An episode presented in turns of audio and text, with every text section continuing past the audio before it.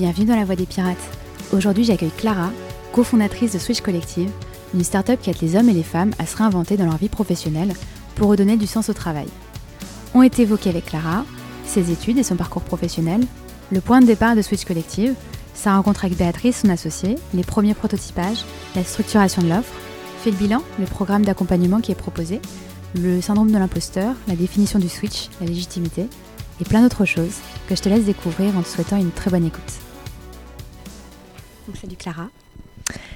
Hello Marie-Lise. Alors merci de m'accueillir dans, les bureaux de Switch Collective. Tu es une des deux cofondatrices de Switch Collective, euh, qui est une entreprise qui, euh, on va dire, dépoussière et transforme le bilan de compétences traditionnel.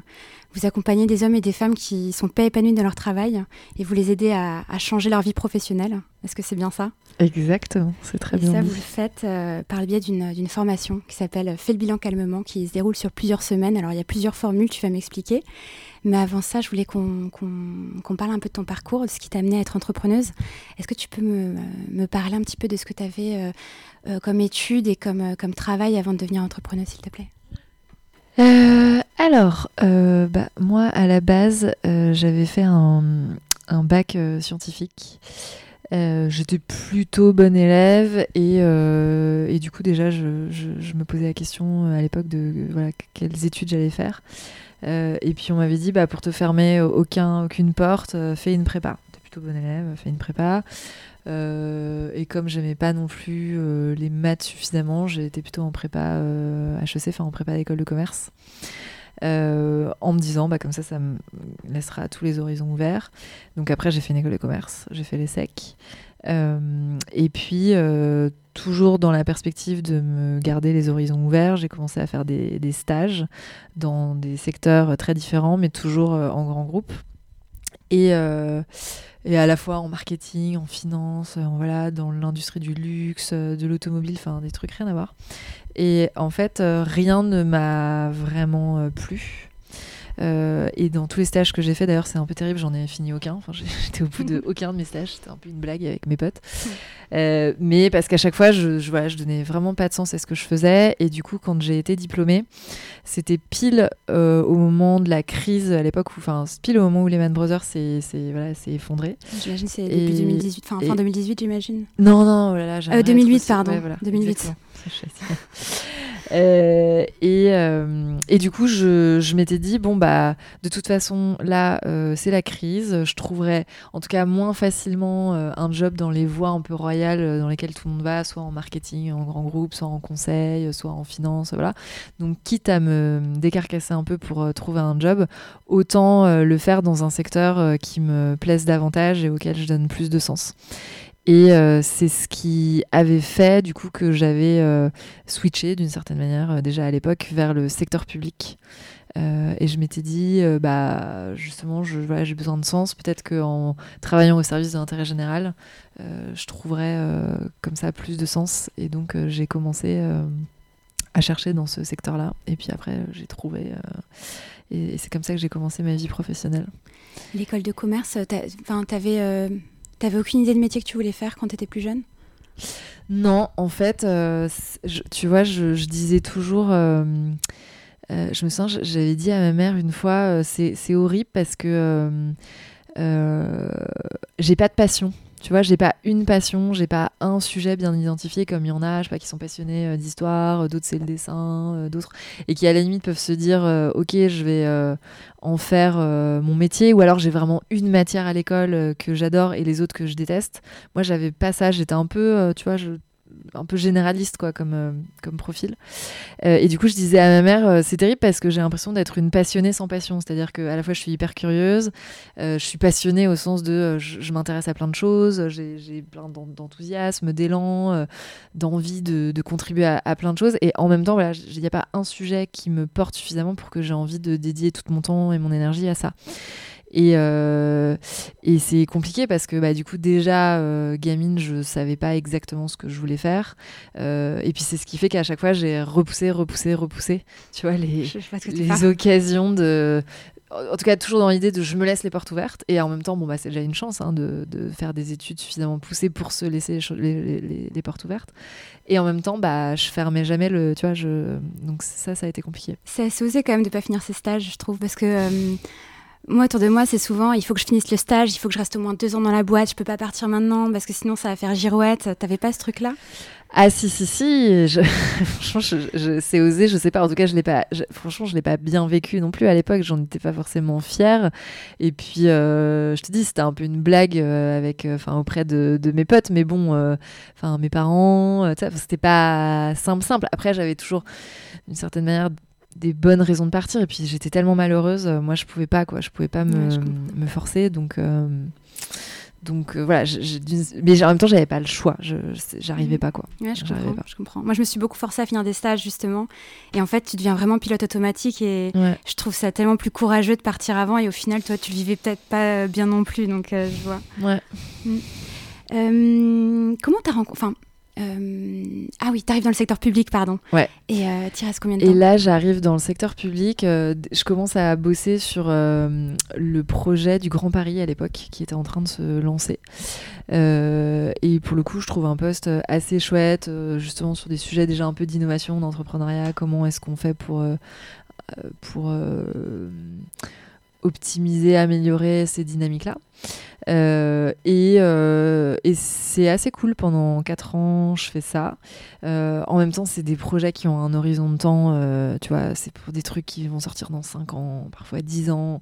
Et c'est hyper intéressant, mais en même temps, c'est un horizon de temps qui, pour moi, est pas tellement appréhendable. Donc, ça devient frustrant au bout de 4 ans, et donc j'ai envie de, bouger.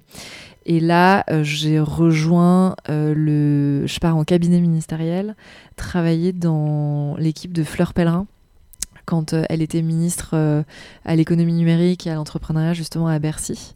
et là, j'ai lancé une initiative qui s'appelait l'initiative French Tech, qui était une initiative qui avait vocation justement à l'époque à booster l'écosystème entrepreneurial français.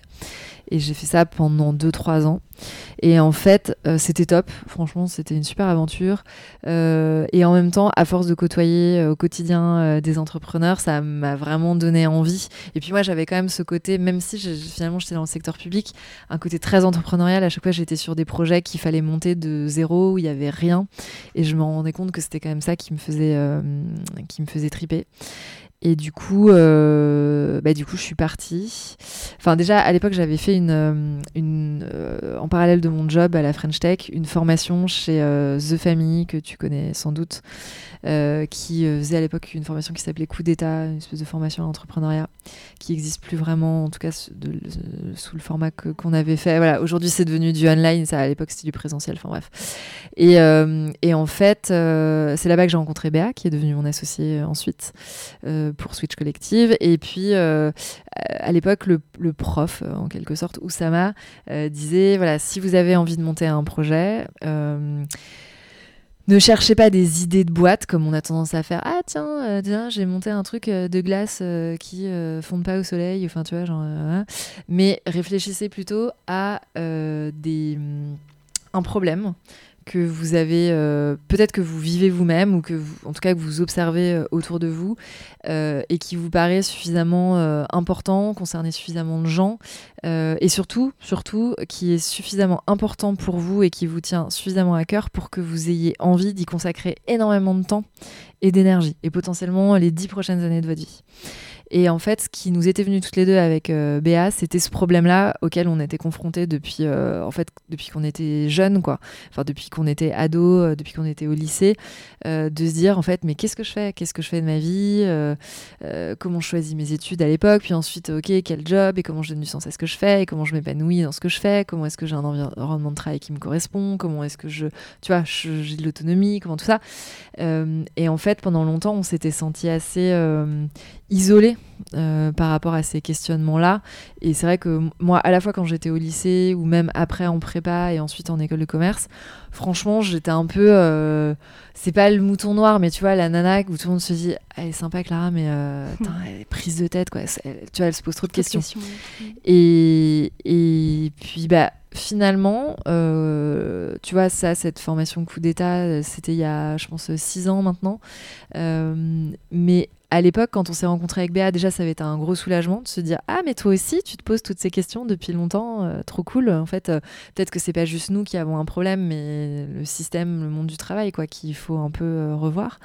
Et, puis surtout, on a quand même l'impression qu'il il y a de plus en plus de gens, qu'on a été seuls pendant longtemps ou qu'on s'est senti seul en tout cas pendant longtemps, et que là il y a de plus en plus de gens, il y a un vrai mouvement qui commence à se lancer, de gens qui se posent des questions et qui remettent en cause le monde du travail tel qu'il existe aujourd'hui et qui ont envie d'autre chose.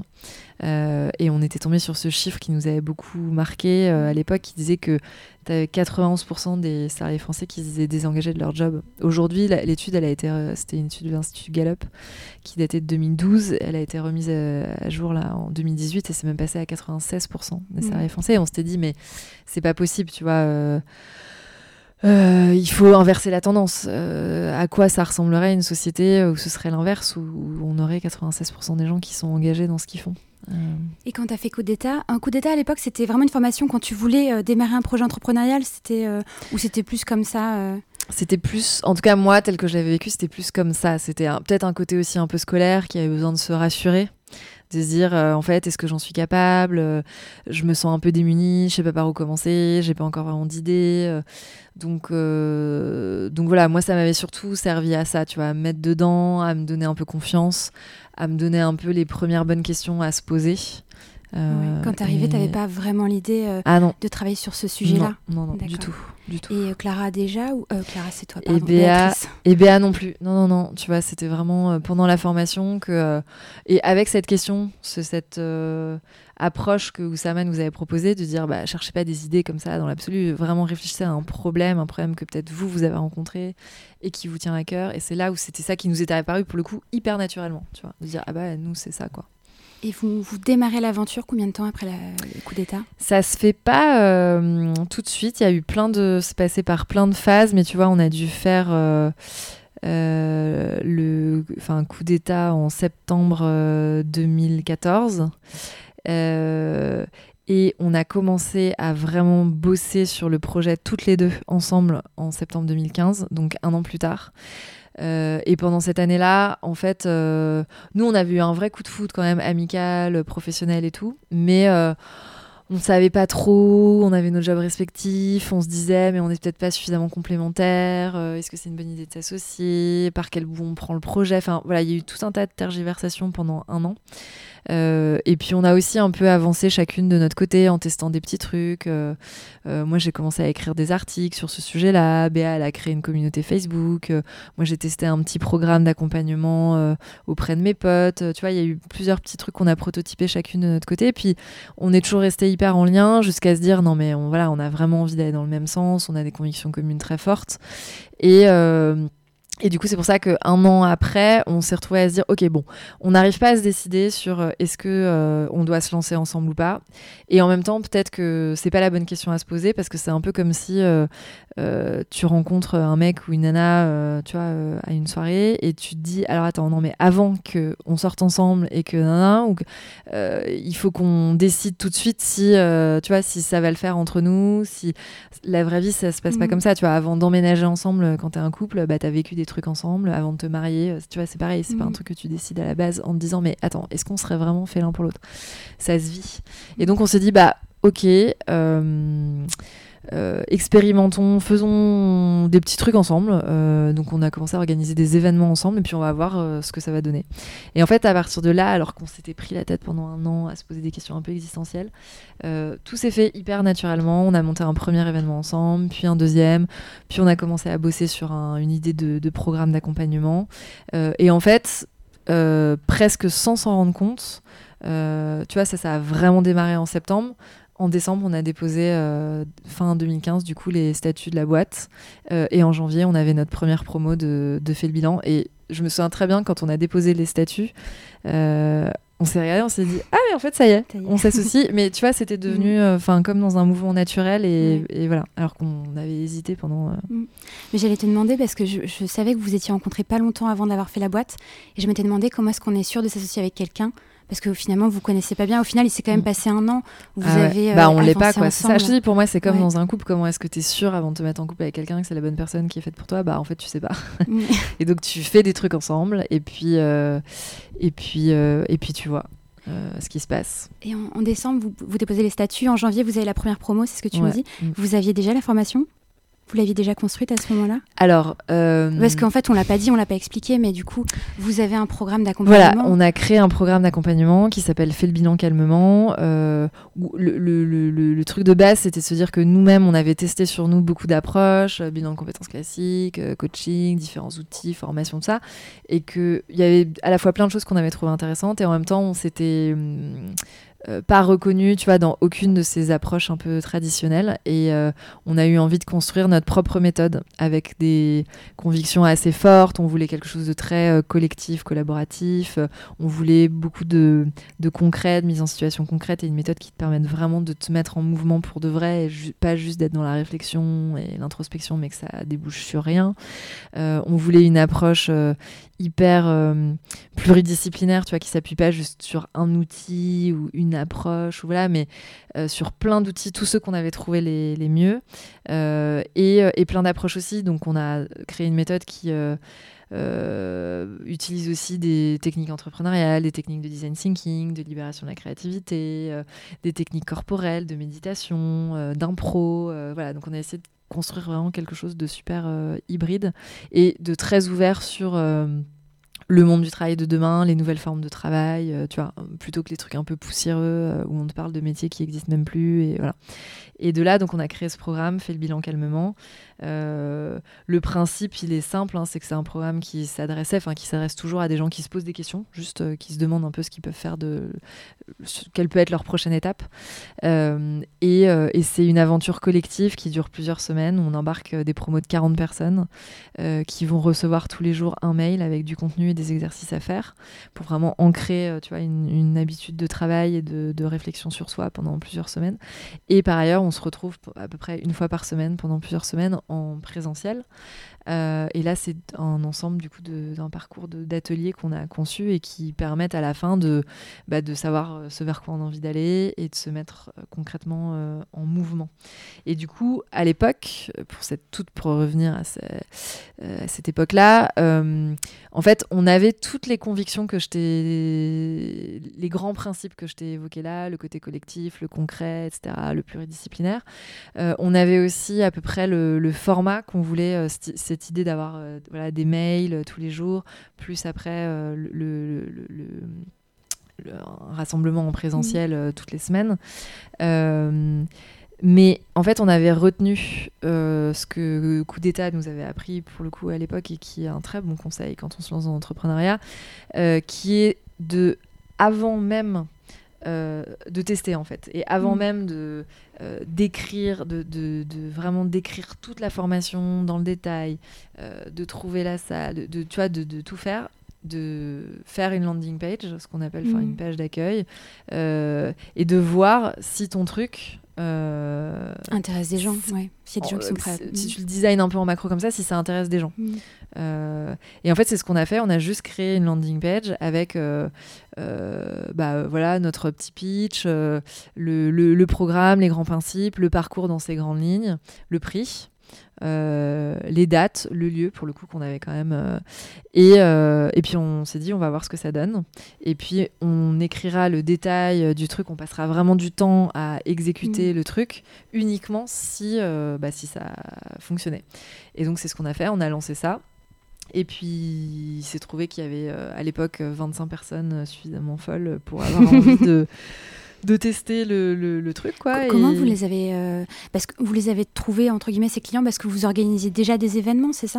Ouais, on avait commencé, on avait déjà notre actif, mais pas beaucoup, hein, peut-être deux, trois événements, une petite communauté qu'on avait commencé à rassembler. mais on avait fait là du coup un vrai événement de lancement. Euh, voilà, où on avait invité plein de gens, à la fois de cette communauté qu'on avait commencé à rassembler, de gens qu'on connaissait autour de nous. Enfin, ça s'était fait un peu au bouche à oreille.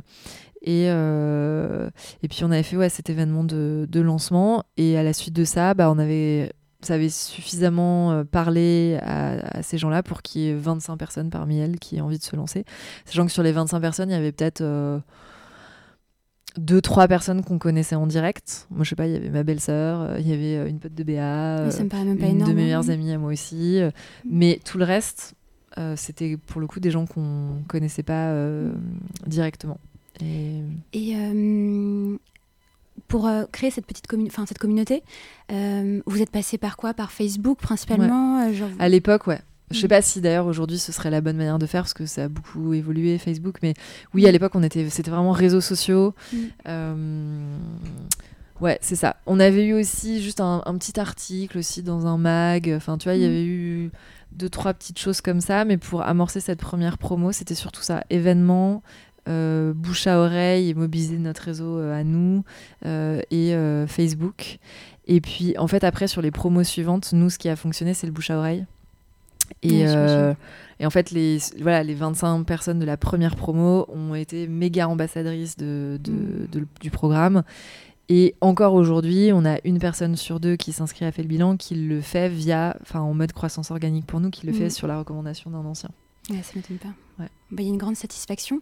Euh, c'est quoi le pourcentage de personnes qui font switch collective, qui font la formation et qui après switch? Enfin, qui, qui changent de, vie professionnelle? Alors, euh, ça, on essaie de le traquer. C'est pas si évident que ça, parce que déjà, bon, tu vois, faut voir un peu ce que deviennent les gens. Euh, et en plus, faut voir ce que tu mets derrière le terme switcher. Alors, on avait fait une étude euh, qui commence d'ailleurs à dater un peu maintenant, c'était il y a un an et demi, euh, mais on avait quand même déjà à l'époque une base de 2000 personnes. Qui... Aujourd'hui, on a plus de 3500 personnes qui ont fait le programme. À l'époque, on devait en avoir 2000, un truc comme ça. Euh, donc bon, c'était quand même déjà intéressant. Comme, en gros, on a 90% des gens qui font le programme qui switch dans l'année qui suit. Euh, deux tiers qui switch dans les six mois et un tiers qui switch dans les trois mois. Après, la définition qu'on donne, qu'on donne au terme switcher, euh, c'est pas nécessairement changer de job, c'est-à-dire que dans l'eau, évidemment, il y en a quand même pas mal qui changent de job, euh, mais c'est je, je, me sens bien et je suis alignée là où, là où je suis. je subis plus à ma situation. et donc, euh, pourquoi est-ce qu'on fait bien cette euh, distinction? C'est parce que euh, dans l'eau, il y a des gens qui changent pas de boîte. Il y a des gens qui en fait changent de job à l'intérieur de leur boîte. Il y a des gens qui arrivent à reconfigurer suffisamment leur job là où ils sont pour que ça se passe mieux.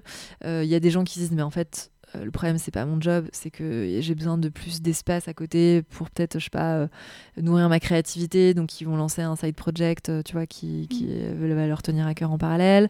Il y a plein de, tu vois, il y a plein de manières de switcher. Mm. Et donc, donc voilà. Donc, il faut juste avoir en tête cette définition-là. j'ai vu, alors je crois que c'est récent, mais maintenant c'est même les, les, entreprises qui peuvent financer les formations euh, à leurs salariés, c'est ça? Ouais. Alors, ce qui a changé, pas mal changé depuis les débuts, c'est qu'au début, on avait uniquement des gens qui, des particuliers, quoi, comme toi et moi, qui s'inscrivaient, qui s'autofinançaient euh, et qui, voilà, qui faisaient le, programme.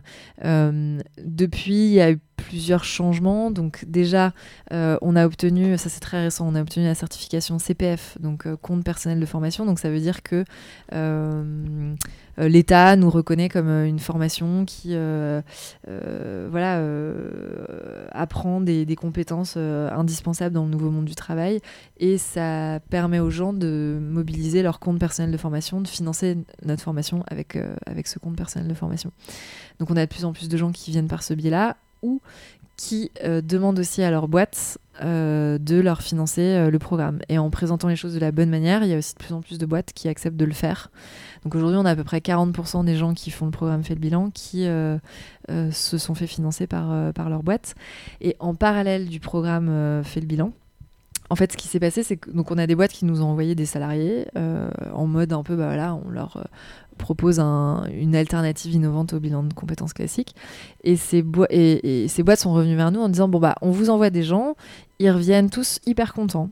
Euh, et on se dit que votre méthode, elle est vraiment intéressante, elle est innovante et qu'on pourrait peut-être euh, l'adapter en interne, faire des programmes vraiment en interne chez nous avec que des gens de, voilà, de la boîte euh, et en adaptant un petit peu votre méthode à nos enjeux internes qui sont parfois des enjeux de réengagement ou des enjeux où on se demande bah, comment est-ce que on peut être plus créatif et, et, efficace dans la gestion des parcours des gens au sein de la boîte, comment on peut fluidifier les mobilités internes, comment on peut donner la perspective aux gens sur ce que pourrait être leur plan de développement dans la boîte. comment est-ce qu'on peut accompagner la transformation de métiers qui sont en forte mutation. Et, du coup, bah, maintenant, on travaille vraiment en, B2B pur, en mmh. interne des, entreprises. et on a lancé des gros programmes avec, par exemple, Orange, Capgemini, où c'est des boîtes où on a déjà maintenant formé plus de 200 personnes et ça continue. Et, et elles font passer, du coup, par chez nous, une bonne partie de leurs salariés. Et je crois que vous proposez aussi maintenant des ateliers. Enfin, vous avez vraiment densifié votre offre. Au début, c'était vraiment une formation. Mm. Euh, fait le bilan calmement qui était soit euh, il y avait deux versions enfin il y avait deux formules aussi c'est ça? Alors aujourd'hui, on a, on a deux formules de la, de la formation fait le bilan. Euh, en fait, la formule principale, c'est la formule complète, la formule mm. longue, euh, qui coûte 1899 euh, euros parce qu'elle est dense, elle est longue. Elle est sur plusieurs de nombreuses semaines. Voilà, mm. sur trois mois quasiment. Et, et celle-là, elle est finançable, surtout elle est finançable donc, par le compte personnel de formation des gens, par les boîtes, par Pôle emploi. voilà. Quand après, quand les gens s'autofinancent euh, et n'ont pas ces moyens-là de financement, euh, ils ont deux options. Soit euh, ils font cette formule complète et on leur fait un, 20% de, rabais pour que ce soit voilà, accessible pour eux. Donc ça fait à peu près la formation à 1500 euros. Ce qui reste quand même beaucoup, beaucoup moins cher qu'un coaching ou un bilan de compétences classiques ou un coaching un peu voilà, personnalisé. ou on leur propose une deuxième formule qui est plus courte euh, qui euh, dure beaucoup moins longtemps, qui va moins loin aussi du coup, mais qui coûte 850 euh, euros.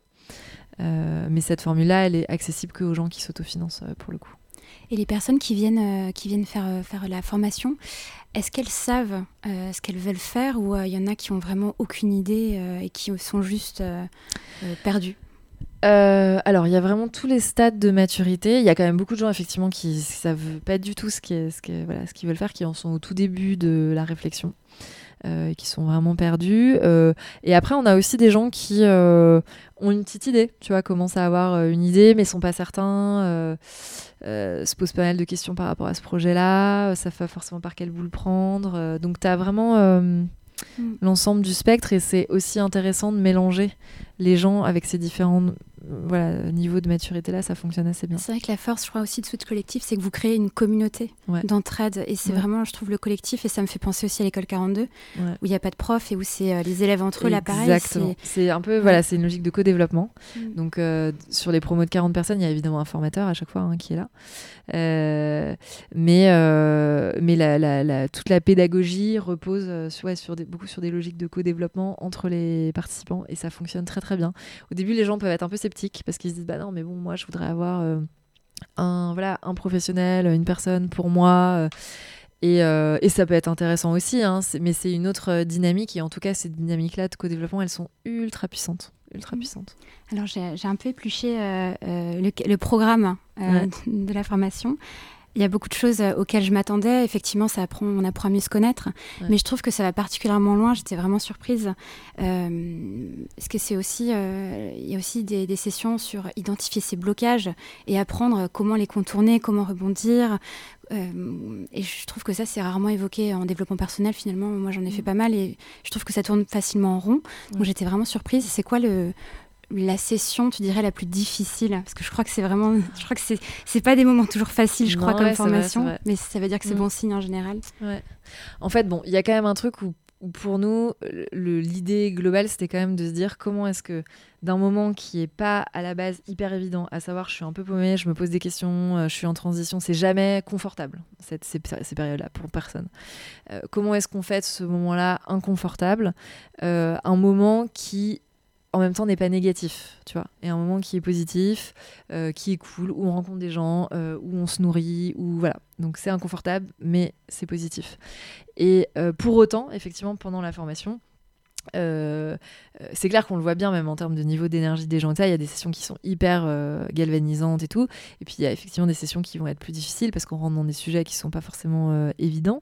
Il y a aussi des, des, sujets qui remuent pas mal de choses hein, pour, parce qu'on regarde les sujets pro évidemment, mais ça, ça, touche aussi un peu au perso. Bon, il y a un angle de vue un peu global. Évidemment, ça ne se substitue pas du tout à une démarche thérapeutique, quoi. C'est tout à fait une autre approche. mais par exemple, pour répondre à ta question euh, précisément, la, session que tu évoquais, en fait, celle sur les peurs et mm. les blocages, c'est souvent celle qui est effectivement évoquée par les, par les participants comme, euh, ouais, comme étant celle qui est la plus difficile. Euh, bah parce qu'on va regarder mm. un peu, on met un peu le nez mm. dans voilà, qu'est-ce que, j'évite, qu'est-ce qui me fait peur, euh, d'où ça vient. Euh, et à la fois, elle est puissante, cette session-là, et en même temps, euh, c'est sûr que bah, c'est pas toujours facile de mettre le nez là-dedans. C'est, Switch Collectif, c'est combien d'employés aujourd'hui? Euh, alors, dans l'équipe, euh, on va dire à temps plein ou quasi plein, on est 10, 11 aujourd'hui. Euh, et après, on a une équipe de formateurs. eux, ils sont 9, qui, eux, travaillent pas à temps plein pour nous, mais voilà, sont vraiment, évidemment, partie intégrante de l'équipe. Et voilà. Et c'est quoi vos ambitions pour cette année, pour 2020 je crois que vous allez vous étendre peut-être euh, géographiquement euh, Alors, nous, cette année, il y a vraiment l'idée de, développer... Euh, déjà, enfin, de faire savoir le, fait que voilà, maintenant les gens peuvent se financer avec leur boîte et avec leur CPF. Ça de quand? Tu m'as dit que c'était super. Ça, c'est depuis là, fin d'année, début janvier en fait. Donc, mm. c'est vraiment vraiment tout récent. Euh, euh, donc vraiment donc là le nombre de sessions va aussi euh, continuer à augmenter à Paris. et effectivement, on va aussi tester des formats qui vont nous permettre en fin d'année potentiellement de faire des sessions en dehors de Paris. donc ça, effectivement, c'est une de nos, un de nos axes de, de développement là pour, pour 2020. après, le, le, deuxième axe de développement qui est vraiment important pour nous, c'est le, B2B et ces, programmes un peu sur mesure qu'on fait aussi dans les boîtes euh, qui euh, nous permettent de faire bouger les lignes aussi au sein des, grands groupes. Parce que, bon, malgré tout, euh, il y a quand même beaucoup de jobs dans ces boîtes-là et c'est important de les faire bouger. Et donc, on est, on est aussi bien content d'avoir un pied là-dedans. et, puis, après, on travaille aussi sur sur la logique d'étendre euh, nos offres. Euh, et là, on va mettre en place aussi une offre d'accompagnement individuel qui pourrait être complémentaire de ce qu'on fait en collectif. Donc voilà, on a plusieurs projets comme ça pour un peu densifier les, offres qu'on propose. Alors, je change complètement de sujet. Est-ce que tu as déjà subi le syndrome de l'imposteur? Euh, oui, oui, oui, oui, oui. Euh, ouais, ouais, à fond. Euh, Est-ce que tu aurais un conseil Et plus que jamais, bah, moins aujourd'hui, enfin, mais toujours, si, de toute façon, c'est toujours. mais en tout cas, à l'époque, c'était particulièrement présent. parce qu'en fait, il faut quand même se représenter qu'on est arrivé avec une méthode, on n'était pas euh, coach certifié ou quoi. Enfin, on arrivé avec euh, nos tripes, euh, nos convictions, tout ce à quoi on s'était formé, mais de manière informelle, c'est-à-dire sans diplôme, tu vois, au bout. Alors qu'on est quand même dans un pays hyper légitimiste, justement, en mode, ok, diplôme, ce qui est bien aussi. C'est important qu'il y ait un cadre, malgré tout. Hein. Mais mais bon, euh, quand on s'est lancé à l'époque, c'était vraiment un gros challenge de se dire, mais en fait, c'est quoi notre légitimité? Euh, Enfin, qu'est-ce qui fait que des gens peuvent nous faire confiance à nous? Et voilà. Et finalement, nous, ce qui nous avait euh, aidé, c'était c'était deux choses. C'était déjà de se dire que euh, euh, de changer de perspective par rapport à la notion de, de légitimité, c'est-à-dire que ta légitimité, elle vient pas juste de ton diplôme, justement, elle peut venir aussi de ton diplôme et de ta formation, euh, mais elle peut venir aussi de ta passion, de ton enthousiasme et du temps que tu as passé à te former aussi de manière informelle euh, tu vois, sur euh, des sujets qui te tiennent euh, hyper à cœur. Et cette dimension investissement personnel, passion et ça, bah, moi j'estime que c'est aussi un truc qui, qui, voilà, qui donne de la légitimité. Et puis après, la légitimité, aujourd'hui, elle vient aussi de, de la manière dont les gens reçoivent ce que tu fais. et finalement, bah, nous, notre, notre enfin, notre mesure de succès la, plus, euh, la plus précieuse, et déjà dès les, dès tout débuts de l'aventure, c'était de se dire, bah, en fait, les gens ressortent en étant super contents euh, du programme et le recommandent partout autour d'eux.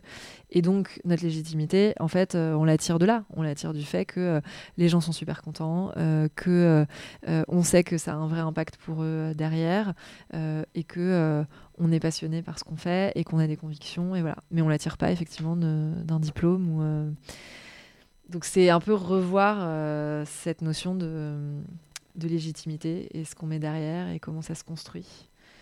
Et, et, c'est sûr que c'est pas simple. En tout cas, et, ce qui est sûr, c'est que si, si toi-même tu te tu te donnes pas de la crédibilité déjà de toi à toi-même, de toute façon, personne ne le fera pour toi. Donc il y a déjà cette première étape de se dire bah, comment est-ce que moi je me sens légitime. Et ensuite, les autres, euh, en général, euh, suivent et te trouvent légitime euh, aussi. Quoi. Est-ce que vous avez déjà pensé à faire une offre pour les, pour les très jeunes, pour les pas lycéens, mais les personnes qui sont un peu perdues dans les études Qu'est-ce que tu, qu'est-ce que tu donnerais comme conseil à quelqu'un qui a 17 ans, qui ne sait, pas, qui sait pas du tout quoi faire qui, tu vois? Euh, alors oui, oui, oui, on a complètement déjà pensé à faire une offre pour, euh, enfin voilà, pour des très jeunes. Euh, de même que d'ailleurs, on a aussi pensé à faire une offre pour des gens qui vont partir à la retrite. tu vois, enfin, les deux spectres. De... Mm. c'est peut-être quelque chose qu'on fera un, jour. le conseil que je donnerais, de toute façon, c'est toujours la même chose. C'est de, au maximum, tester euh, c'est-à-dire que même nous, ce qu'on fait faire dans nos formations aujourd'hui, euh, c'est de dire bah, si tu as une idée de job ou un truc où tu dis bah tiens, euh, ça pourquoi pas, avant de te lancer dans une formation longue, coûteuse et tout, c'est de, tester, de trouver un moyen de tester et de prototyper rapidement un truc pour voir si ça peut effectivement te plaire. Pourquoi? Parce que nous, on récupère aussi des gens dans Fait le bilan qui, euh, par exemple, se sont dit bah tiens, je vais switcher, je vais devenir boucher euh, comme Xavier, ou je vais devenir euh, fleuriste. son prénom m'échappe, mais qui et qui, en fait, bah, à l'issue de la formation, se rendent compte que c'est pas du tout un job fait pour eux. Et donc on les récupère nous dans fait le bilan en mode bah j'ai switché, j'ai fait une formation d'un mais en fait je me rends compte que ça me convient pas. Et bah, un truc qu'ils auraient pu faire à l'époque et que nous on fait faire dans la formation fait le bilan, c'est que de leur apprendre à toutes les petites actions qu'ils peuvent faire pour euh, voir si leur plaît effectivement. Et ça peut être aussi simple que, euh, euh, je vois, on l'avait fait par exemple pour Nicolas qui était ingénieur qui a lancé son bar. mec, tu vas passer trois, minimum trois week-ends là dans les trois mois à venir dans un bar avec un gérant de bar, voir comment ça se passe, voir si, voilà, voir si vraiment ça te, ça te plaît. Et pour moi, même pour un jeune de 17 ans, la logique est la même. C'est, euh, ok, j'ai des espèces d'idées comme ça, on a toujours des idées, même très vagues. Euh, comment est-ce que je peux euh, apprendre à fond sur Internet aujourd'hui? C'est quand même une mine d'or. il y a des MOOC, il y a des vidéos dans tous les sens. Me nourrir à fond sur ces sujets-là, voir si effectivement, si au bout de, deux vidéos, je me dis, bon, ok, ça, en fait, ça me passionne pas plus que ça, bon, bah, c'est déjà un bon indicateur. mais en tout cas, voilà, de se former de manière informelle et voir ce que ça fait, de rencontrer des gens à fond et de rencontrer des gens qui sont dans ce secteur-là, dans ce métier-là et tout ça. Pour moi, il n'y a, que ça de vrai, quoi. Et il n'y a que comme ça qu'en plus on se met à penser aussi à des secteurs, à des métiers qu'on n'avait peut-être pas du tout imaginé, des formations qu'on n'avait pas imaginées non plus. Mais c'est d'être dans cette logique de test concret, de faire des choses concrètes. Tu as envie de devenir euh, écrivain ou blogueur, machin, bah, de toute façon, euh, monte ton blog, euh, écris, vois ce que ça fait, vois ce que ça crée, vois ce que ça t'attire comme opportunité. Euh, voilà, plutôt qu'un truc où moi je vois très bien hein, à mon époque, euh, ok, euh, je pense à ça, mais alors je vais aller voir le conseiller d'orientation du lycée qui va me sortir une grille de métier. Enfin, tu vois, ça c'est. C'est l'enfer. Pas de... Et est-ce que tu as, pour finir, deux, trois switches qui t'ont marqué dans les gens que vous avez formés, qui t'ont particulièrement touché ou rendu heureuse Ouais. tout, enfin de toute façon, euh, c'est toujours un bonheur de voir, euh, tu vois, quand t'as quelqu'un qui nous dit, bah, il y a vraiment un avant et un après Switch. Euh, pour moi, c'est toujours un, enfin voilà, hyper gratifiant. non, bah, je, l'évoquais là, j'en parle souvent parce qu'il y a un côté, il était dans la promo numéro 1, tu vois, Nico, là dont je parlais, qui était ingénieur, qui a monté son bar. Voilà, ça c'était une belle Enfin, ouais, c'était parce que c'était aussi un des premiers et parce que euh, euh, pour le coup, il a quand même fait un switch euh, assez radical et qu'aujourd'hui, il est hyper heureux dans ce qu'il fait et que son bar qui s'appelle l'Hyperbole, qui est à Châtelet, marche hyper bien. Enfin, tu vois, voilà, c'est une vraie réussite. Mais après, je pense aussi à des switches qui sont euh, beaucoup moins. La plupart des switches sont pas radicales. Spectaculaires, voilà, mm. et de gens, tu vois, Audrey qui était avocate dans un grand cabinet, qui était pas du tout heureuse dans ce qu'elle faisait, qui avait une fille et qui avait abandonné un engagement associatif qui lui tenait à cœur. et du coup, en fait, elle s'est dit, ok, je, je vais pas forcément changer de métier, c'est-à-dire je vais rester avocate, mais en fait, elle est devenue juriste dans un grand groupe. Ça lui a permis de dégager du temps euh, pour euh, euh, s'occuper de sa fille, s'investir dans des assos à côté. Et, voilà, donc il n'y a rien de spectaculaire. Ou je pense à Patricia qui bossait chez NJ, qui bosse toujours chez NJ et qui bossait sur quoi elle bossait? Sur, des problématiques de, qualité, je crois, et qui est passée à la transformation digitale. Tu vois, et en fait, je sais aujourd'hui qu'elle s'éclate dans son job, qu'il y a un côté moins spectaculaire, mais, mais pour autant, euh, tu vois, pour moi, c'est tout autant euh, euh, gratifiant, mhm. quel que soit le, tu vois, le niveau de. Ouais, je vois. Bah, merci beaucoup. Merci la beaucoup à toi. Merci. Merci beaucoup d'avoir écouté jusqu'au bout, j'espère que ça t'a plu. N'hésite pas à me faire un feedback, n'hésite pas à commenter, partager, liker, t'abonner, mettre 5 sur 5 sur iTunes. Et puis à la semaine prochaine.